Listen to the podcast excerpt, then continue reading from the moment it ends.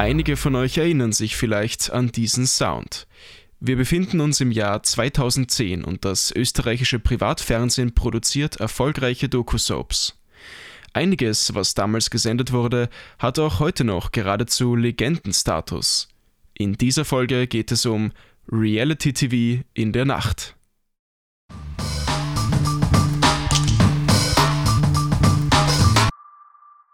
Nachtkulisse Carpe Noctem Schau mal da drüben. Die haben sogar eine Regenbogenmaschine. Oh, geil! Ja, die haben dort vorne eine Regenbogenmaschine. Ist ja voll geil. Das schaut voll schön aus. Gefallen mir, sowas will ich auch haben. Die Reichen können sich wirklich alles leisten. Also ich weiß selber, dass ich gescheit bin und so. Ich check alles gleich.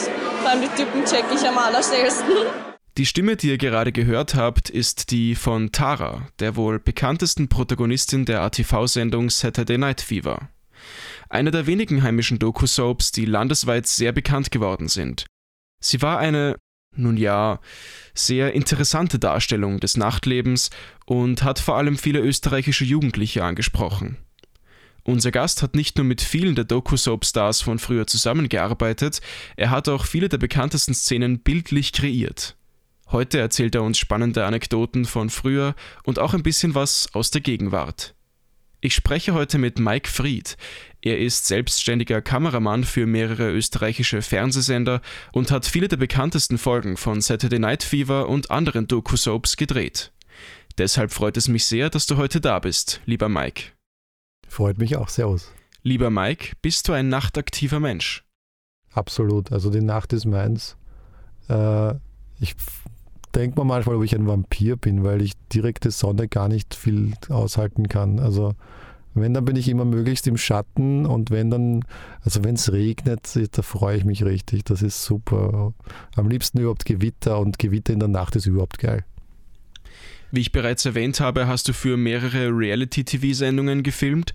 Was war denn neben Saturday Night Fever noch so dabei?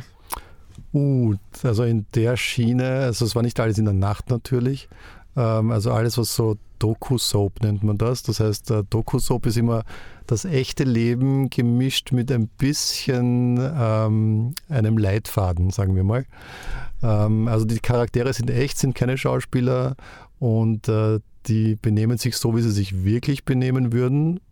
Äh, vielleicht ein bisschen mehr übertrieben, weil eine Kamera dabei ist, aber zum Beispiel wir leben im Gemeindebau, ist vielleicht vielen ein Begriff. Oder die Tara von Saturday Night Fever hatte dann ein paar eigene Auskopplungsserien sozusagen. Ähm, mit der habe ich viel gedreht und ähm, eigentlich fast alles, was Doku-Soap ist, habe ich, hab ich einen Teil davon zumindest gemacht. Also man könnte sagen, du warst eine sehr wichtige Person während der Hochphase der österreichischen Doku-Soap. Ich habe ganz viel gedreht von dem, was die Leute so kennen, ja. Und es war auch viel Videomaterial für Kurt Razzelli dabei. Ja, da bin ich eigentlich sehr stolz drauf. Ich habe ihn leider noch nie kennengelernt. Äh, ich habe ihn ein paar Mal schon auf Facebook angeschrieben, wenn er ein Video rausgebracht hat, äh, das mit Material gemacht wurde, das ich gedreht habe. Da gibt es also mein Lieblingssong von Kurt Razzelli, zufällig mit meinem Material gemacht. Das ist der Maxl und heißt Simmering. Und das ist so genial. Ja, ist sogar einer seiner beliebtesten, glaube ich. Das, äh, das hat einfach so einen Drive, das ist, ich finde das so genial. Und das war so lustig, weil das war so, ähm, soll ich es erzählen? Bitte. Der Maxl ähm, wollte ein bisschen Geld verdienen und die Idee war, dass er äh, auf einen Flohmarkt geht und Flohmarkt Sachen verkauft. Und damit er die Sachen zum Flohmarkt bringt, braucht er einen Karton. Und den Karton hat er sich wo geholt, weiß ich jetzt nicht mehr wo, irgendwo im 11. halt. Und dann ist er mit den Kartons, dort wo die Kirche ist, im, das, auf der Simmeringer Hauptstraße, ist er halt gegangen. Und ich bin circa schon zehn Minuten lang rückwärts vor ihm auf der Simmeringer Hauptstraße hergegangen mit der Kamera laufend. Und plötzlich schreit der Maxl, schau da, die Trotteln! Und äh, gemeint hat er einen Streifenwagen, der quer über den Gehsteig, über die Schienen einem Typen nachgefahren ist, der geflüchtet ist und daneben noch ein Polizist zu Fuß nachgelaufen ist. Und dann hat er ihn so, schießen mir's und was weiß ich was äh, gerufen. Und ähm, wie die Action dann vorbei war, also das war alles zufällig, wie, also ist eigentlich alles zufällig, was passiert. Ähm, hat er dann halt äh, sein Viertel erklärt, in dem er da wohnt. Und da hat er ihm gesagt, ja, da gibt es Savarona, das ist ein Café und die Dirkenhitten oder irgend sowas kommt vor und ich weiß nicht was alles. Und aus den paar Wortfetzen hat der Kurt Razzelli einen super genialen Song gemacht. Wo ist da? Schießen müsst ein bisschen. Urleiben, da müssen wir hin. Da hast die Netz an, die Türken Wettcafé, Savarona. Simmering, und da ist da Polizei, Blaulicht, Gehsteig. Simmering, Urleiben, da müssen wir hin. Simmering, da hast die Netz an, die Türken Also diese Szene war wirklich sehr real. Das ist auch real. Ich weiß nicht, vielleicht widersprichst du mir da, aber es heißt immer wieder, dass Reality TV nicht gefaked oder inszeniert ist, aber dass die Produktion da schon manchmal ein bisschen mithilft. Ähm, das ist jetzt schwierig zu beantworten, weil ähm, es ist natürlich schon so, dass wenn, also es, bei einer Doku-Soap funktioniert so, dass Leute begleitet werden bei einer Aktion, die man sich halt vorher ausmacht, so wie man sagt, okay, man geht jetzt für den Flohmarkt sich Sachen vorbereiten. Oder bei Saturday Night Fever musst du natürlich eine Drehgenehmigung haben für den Club, in den du gehst. Das heißt, das ist einmal vorgegeben und wer dorthin geht, das sind halt die Leute, mit denen wir dorthin gehen. Aber wenn sie dort treffen oder so, das ist halt wieder nicht unser Einfluss, sagen wir mal, weil äh, das, das schreibt halt das Leben selber, diese Sachen. Und äh, man kann dann insofern als Gestalter Einfluss nehmen, dass man, also es wird dann immer eine Szene oder es wird halt äh, mitgedreht, was so passiert. Und wenn dann, sagen wir mal, ähm, eine Geschichte gerade passiert ist, über die man was erzählen kann, wird ein abgesetztes Interview gemacht. Das heißt, die Leute stellt man dann irgendwo auf die Seite, wo es vielleicht nicht so laut ist, und fragt sie zu dem, was gerade passiert ist. Und da kann man natürlich ein bisschen subjekt, äh, äh, nicht subjektiv, ähm, wie heißt das? Suggestiv. Man kann suggestiv Fragen stellen natürlich äh, beim abgesetzten Interview und da vielleicht Leute in eine Richtung führen. Aber viel mehr ist es eigentlich nicht. Weil wir vorher schon Saturday Night Fever erwähnt haben, viele unserer Zuhörer kennen wahrscheinlich ein paar mittlerweile legendäre Momente aus dieser Sendung. Du hast auch gemeint, dass du sehr viel mit der Tara zusammengearbeitet hast. Wenn man als Zuschauer Folgen mit Tara zum Beispiel anschaut, könnte man den Eindruck gewinnen, dass sie vielleicht nicht die, ja, allerintelligenteste ist. Hat sie sich ohne laufende Kamera ähnlich verhalten? Das hat sich ein bisschen äh, entwickelt, sage ich mal, weil wie, wie die angefangen hat, war sie sehr, sehr jung. Und die war so schüchtern, wenn die Kamera nicht gelaufen war. Das war richtig lieb. Und das Lustige war, ich weiß jetzt nicht, warum das so war, aber es war einfach so, sobald das Kameralicht auf sie gescheint hat, also wenn man die Kamera aufgedreht hat und das, also auf der Kamera ist ein, ein Licht direkt auf der Kamera. Ähm, und sobald das angegangen ist, hat die quasi die Pitch rausge, rausge, rausgekehrt sozusagen. Und also die, warum sie das so gemacht hat, weiß ich nicht. Äh, wahrscheinlich hat sie, sie wird für dumm gehalten. Ich glaube, das ist so wie die Katzenberger. Die ist, glaube ich, auch in Wirklichkeit urschlau. Die Tara ist in Wirklichkeit nämlich auch ziemlich schlau. Sie ist keine Schauspielerin, aber ich glaube, sie könnte vielen wirklichen Schauspielerinnen das Wasser reichen.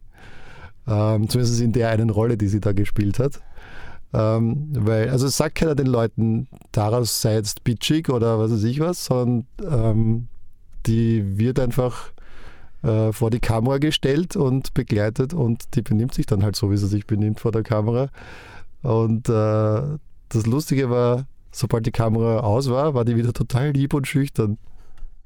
Wenn die Leute einfach das vor der Kamera machen, was sie selbst wollen, kommt es dann auch vor, dass manche dann total langweilig sind und eigentlich gar nichts Lustiges passiert?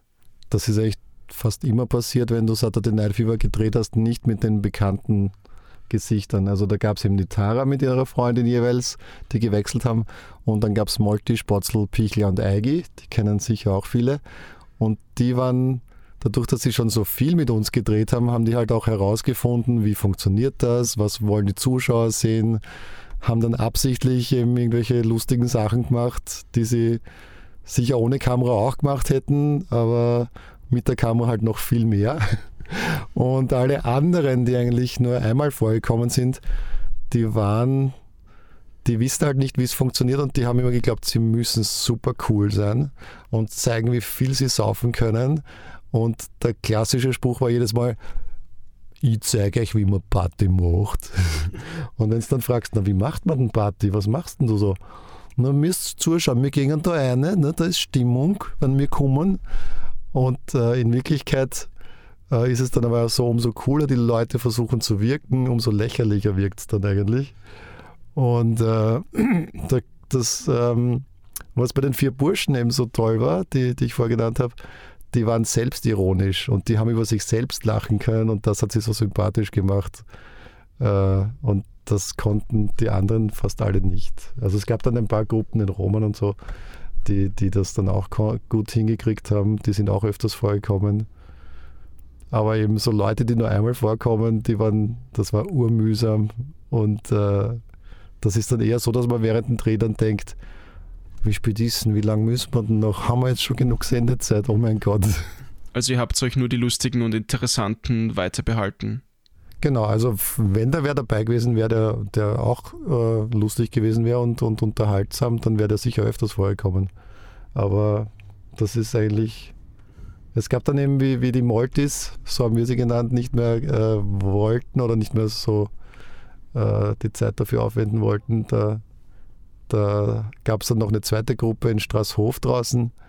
Die waren dann auch recht lustig, aber ähm, das hat auch ein bisschen gedauert, bis die aufgewärmt waren und, und, äh, und gewusst haben, was gefragt ist. Wieder ein bisschen allgemeiner zum Thema Reality TV. Bei Saturday Night Fever gab es ab und zu auch Szenen, bei denen sich Paare oder Freunde heftig gestritten haben. Wie verhalten sich die Personen da der anwesenden Kamera gegenüber?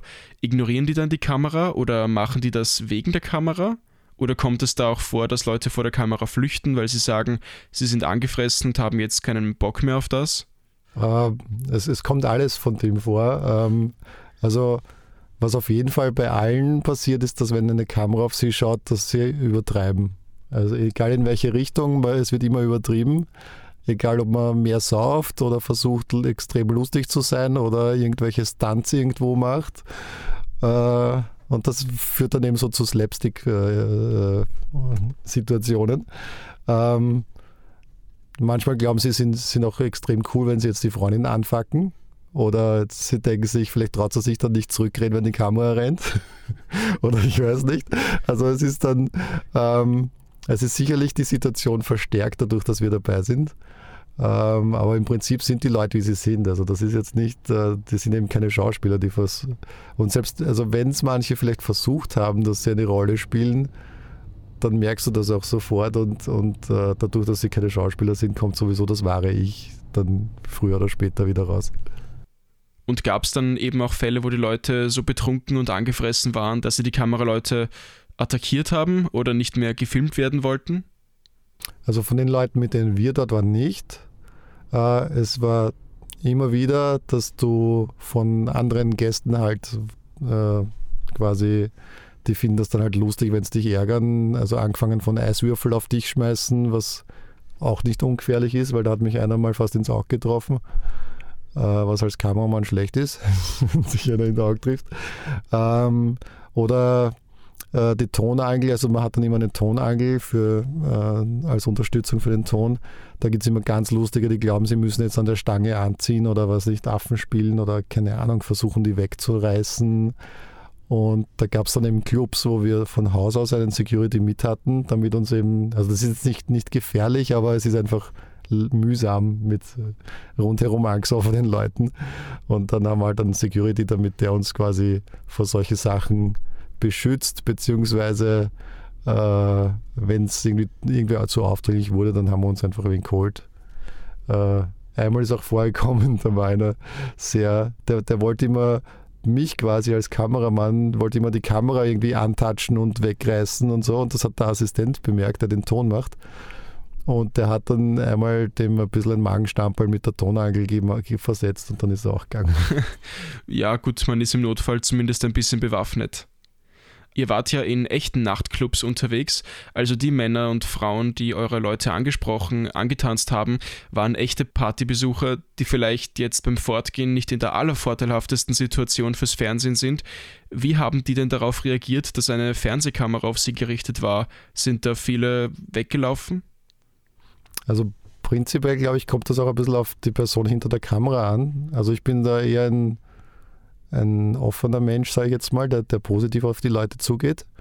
Und äh, also wenn die halt da abfeiern und tanzen und so und du kommst schon so mit einem Groove auf die zu, um eben so äh, Partybilder, also Schnitte, quasi Schnittbilder heißt das, äh, Füllbilder zu machen, äh, dann, dann merkst du eh, wenn, wenn das Kameralicht leuchtet, ob die sich wegdreht oder nicht. Wenn sie sich wegdrehen, dann gehst du halt zum nächsten und wenn sie in die Kamera tanzen, dann, dann bleibst halt eine Minute bei denen und machst lustige Bilder.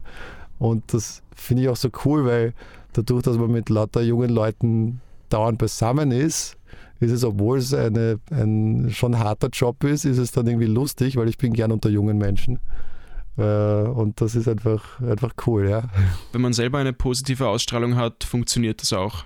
Genau, also ich glaube schon, dass es, wie man auf die Leute zugeht, ob man eher bedrohlich wirkt oder eher so quasi mitfeiert, dann wird man leichter von denen akzeptiert.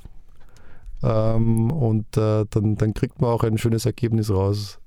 Habt ihr die Leute, die dann auch wirklich angesprochen wurden und Teil einer Szene waren, davor gefragt oder seid ihr auf die auch einfach mit der Kamera zugegangen?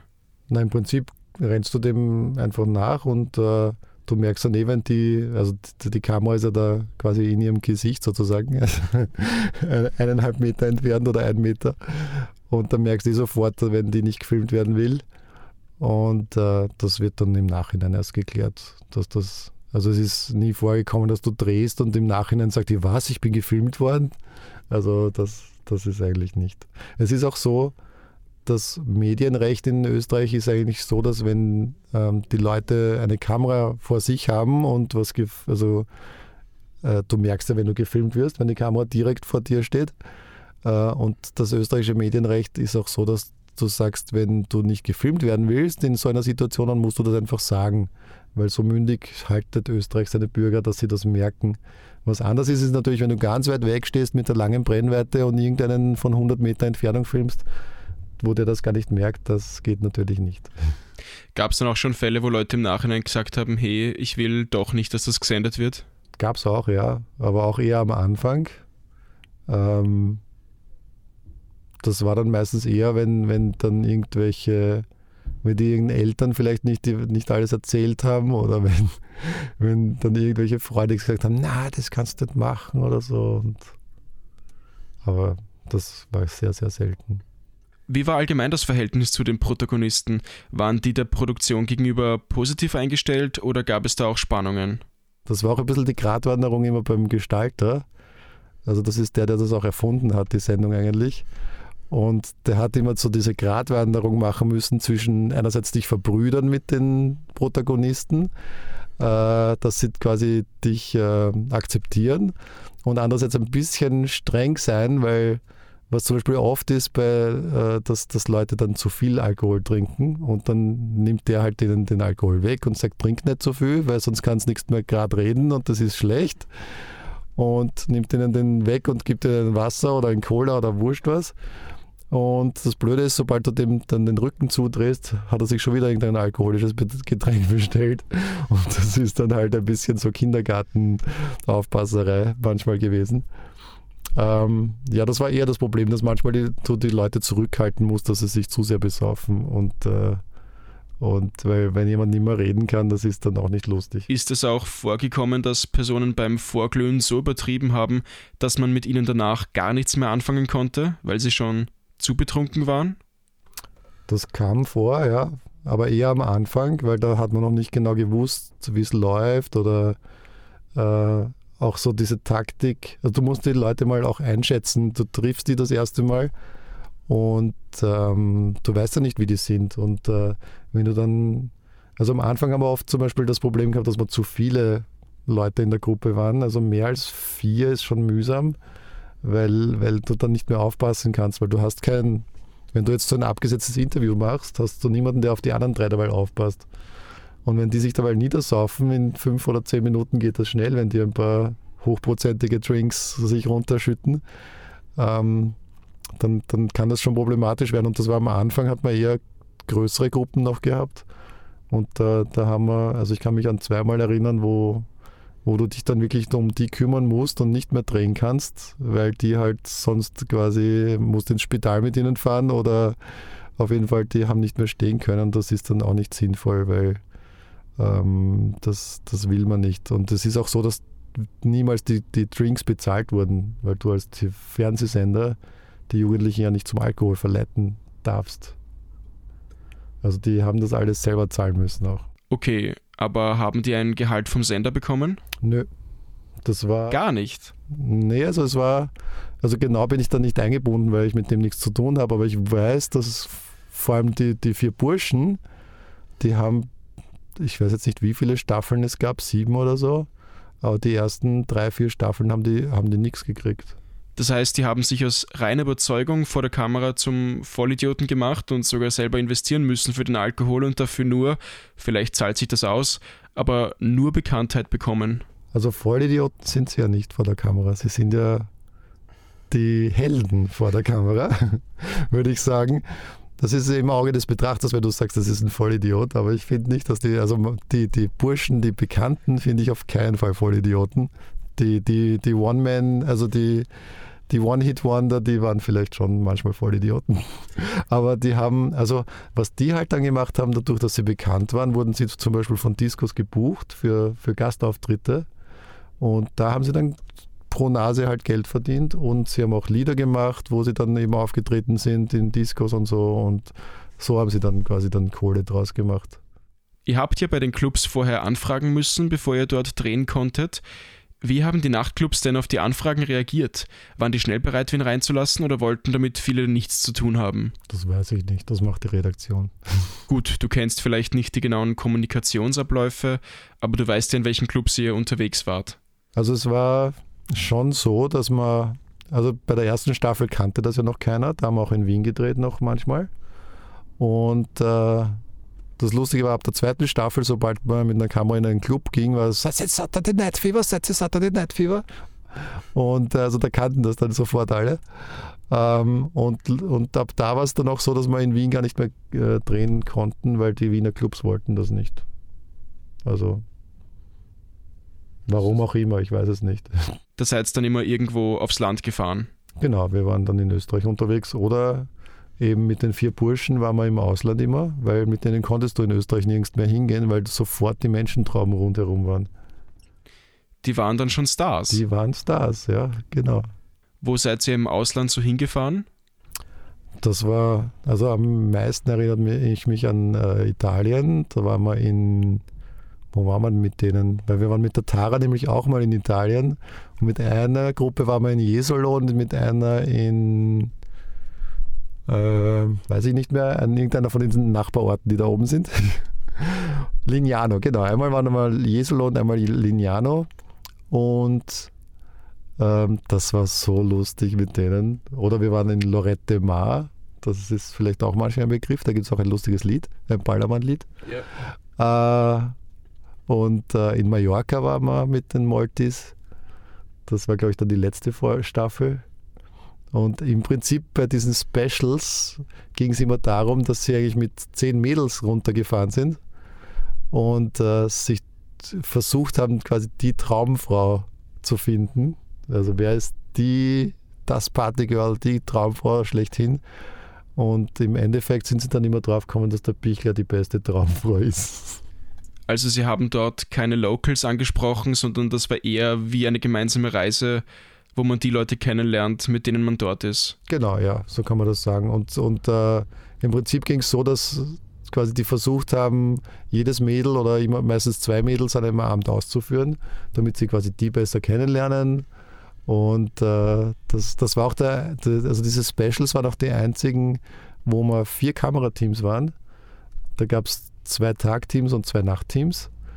Äh, also sprich von 9 bis 19 äh, Uhr und von 19 Uhr bis Sonnenaufgang sozusagen. Und da gab es dann immer ein Team, das mit den Burschen zusammengedreht hat und ein Team, das mit der Mädchengruppe zusammengedreht hat, die eben nicht mit den Burschen unterwegs waren. Weil die normalen Saturday Night Fever Dress ist alles nur mit einer Kamera.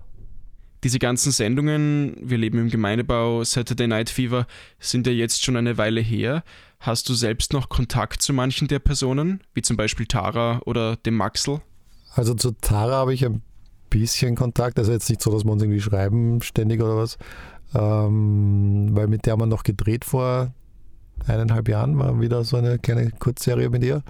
Und das, also das war, die ist richtig erwachsen geworden, äh, hat sich ein bisschen umoperieren lassen, schaut aber richtig aus wie ein Superstar, finde ich jetzt. Also die, ähm, und die ist eben Modedesignerin und macht so richtig äh, wunder, wunderschöne so Abendkleider und so. Also das war, war echt cool. Und den Molti habe ich ein paar Mal gesehen, so zufällig. So zum Beispiel mal bei der Wien-Einfahrt hupt ein Auto neben mir, winkt mir der Molti so, hey, servus! und so. Ähm, sonst eigentlich nicht, nö. Also sonst ähm, habe ich keine, keinen Kontakt. Also auch mit Leuten aus Wir leben im Gemeindebau nicht so. Ja, also die sind sowieso eher nicht so die Leute, mit denen ich mich befreunden würde, sage ich jetzt mal. Ähm, weil die einfach anders leben als ich.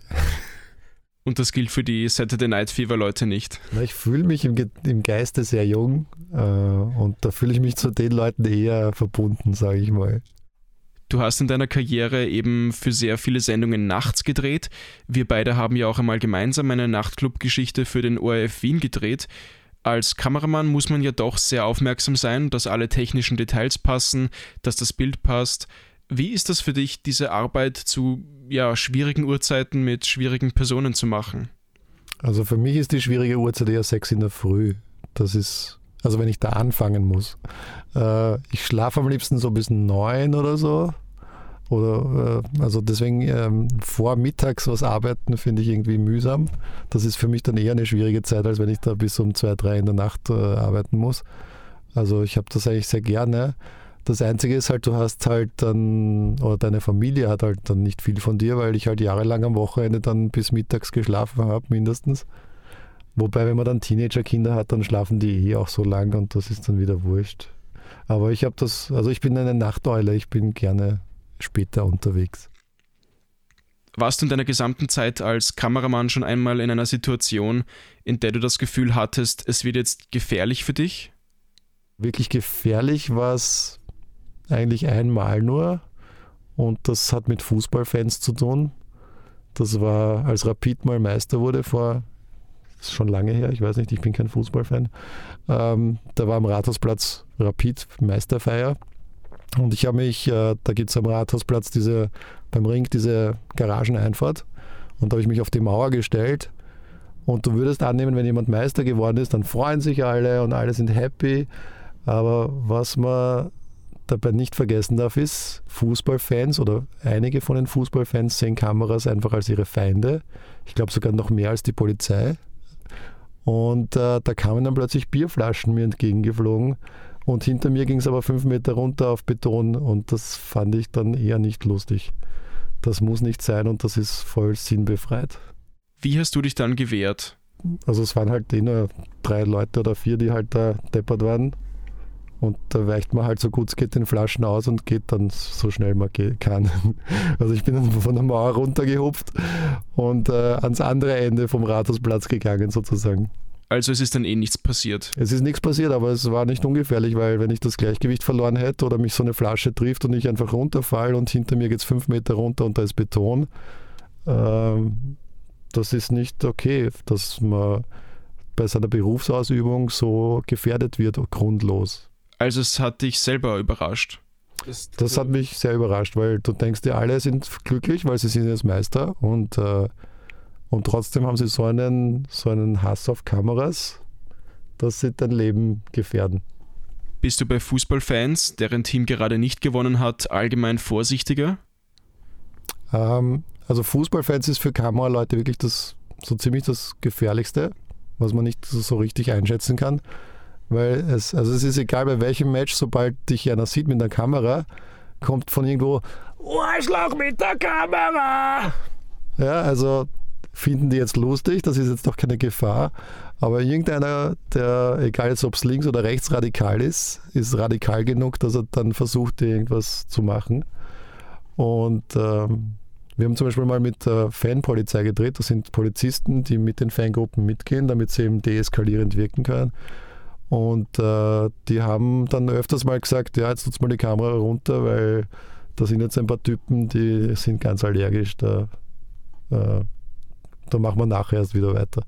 Also Fußballfans sind generell eher gefährlicher als niederösterreichische Disco-Besucher. Das auf jeden Fall. Also nicht alle Fußballfans, logisch, aber äh, ich sag mal, der Prozentsatz, dass dir mit Fußballfans was passiert, ist höher als irgendwas anderes. Es freut mich sehr, dass wir am Ende noch zur Ehrenrettung der niederösterreichischen Disco-Besucher gekommen sind. es hat mich sehr gefreut, dass du dir Zeit genommen hast. Vielen Dank für deine interessanten Antworten und ich hoffe, dass du in Zukunft nicht so oft auf Fußballmatches gehen musst. Das versuche ich zu vermeiden, ja. Also das wissen aber auch die meisten, die mich buchen, dass ich das nicht gern mache. Vielen Dank. Gerne. Ja, das war's schon wieder mit dieser Folge von Nachtkulisse. Mein Name ist Paul Meyer und falls ihr einmal eine Reality-Show drehen wollt, hättet ihr jetzt schon einen potenziellen Kameramann. Ich freue mich schon auf unseren nächsten Nachtspaziergang. Bis zum nächsten Mal und Carpe Noctem.